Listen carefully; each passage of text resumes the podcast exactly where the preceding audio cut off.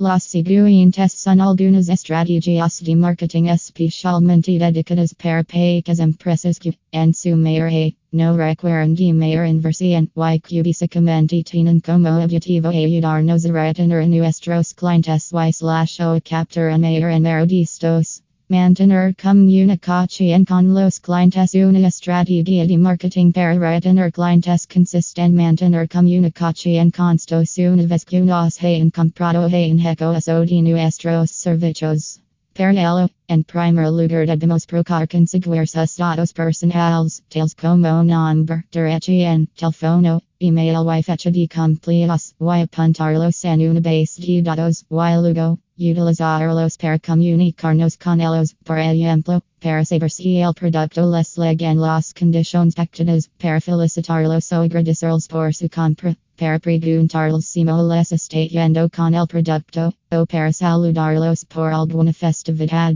El mantener comunicación con los clientes les recordemos permanentemente nuestra marca o empresa, los hacemos sentir importantes, les hacemos saber que nos preocupamos por ellos y, eventualmente, les hacemos saber de nuestros nuevos productos y promociones. Usar incentivos otra estrategia para retener clientes, pero también para capturar mayor número de estos consiste en usar incentivos o promociones de ventas. Por ejemplo, podremos ofrecer un descuento a las personas que imprimen un cut en publicado en nuestra página web y que nos lo presentan al momento de visitarnos, otorgarles a nuestros principales clientes un carnet de socio o tarjeta VIP con la cual pueden tener acceso a ciertos beneficios tales como descuentos especiales o hacer uso de tarjetas de puntos acumulables, en donde los clientes vayan acumulando puntos a medida que adquieren nuestros productos o servicios y luego, el acumular cierta cantidad de puntos, pueden canjearlos por otros productos.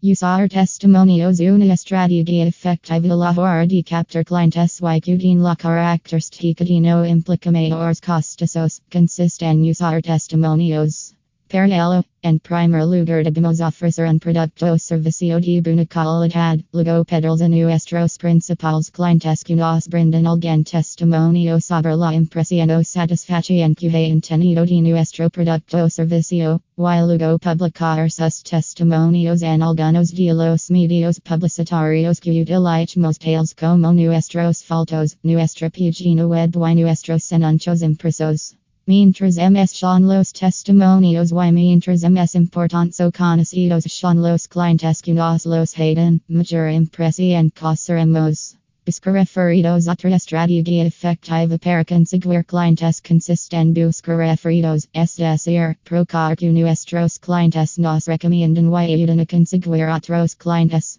Para ello, Podremos ofrecerles a nuestros clientes descuentos en nuestros productos si nos leaden a otros clientes, darles cupones para que los entreten a sus conocidos, con los cuales estos pueden probar gratuitamente nuestros servicios, o simplemente preguntarles si conocen a otra persona que también podrá beneficiarse con nuestros productos servicio, y luego preguntarles si nos pueden brindar sus datos de contacto para que podamos comunicar Carnos con ella. Obsequiar artículos publicitarios Otra estrategia para retener y captar clientes consiste en obsequiar artículos publicitarios tales como lapiceros, libros, destapadores, gorros, camisetas, etc. que cuentan con el logo o nombre de nuestra marca o empresa. Estos artículos publicitarios los podremos obsequiar a nuestros clientes o solo algunos, por ejemplo, a nuestros principales clientes o aquellos que cumplen con un determinado número de compras. El uso de artículos publicitarios nos permite estructurar de nuestros clientes, recordarles permanentemente nuestra marca o empresa, while amar la atención de potencia.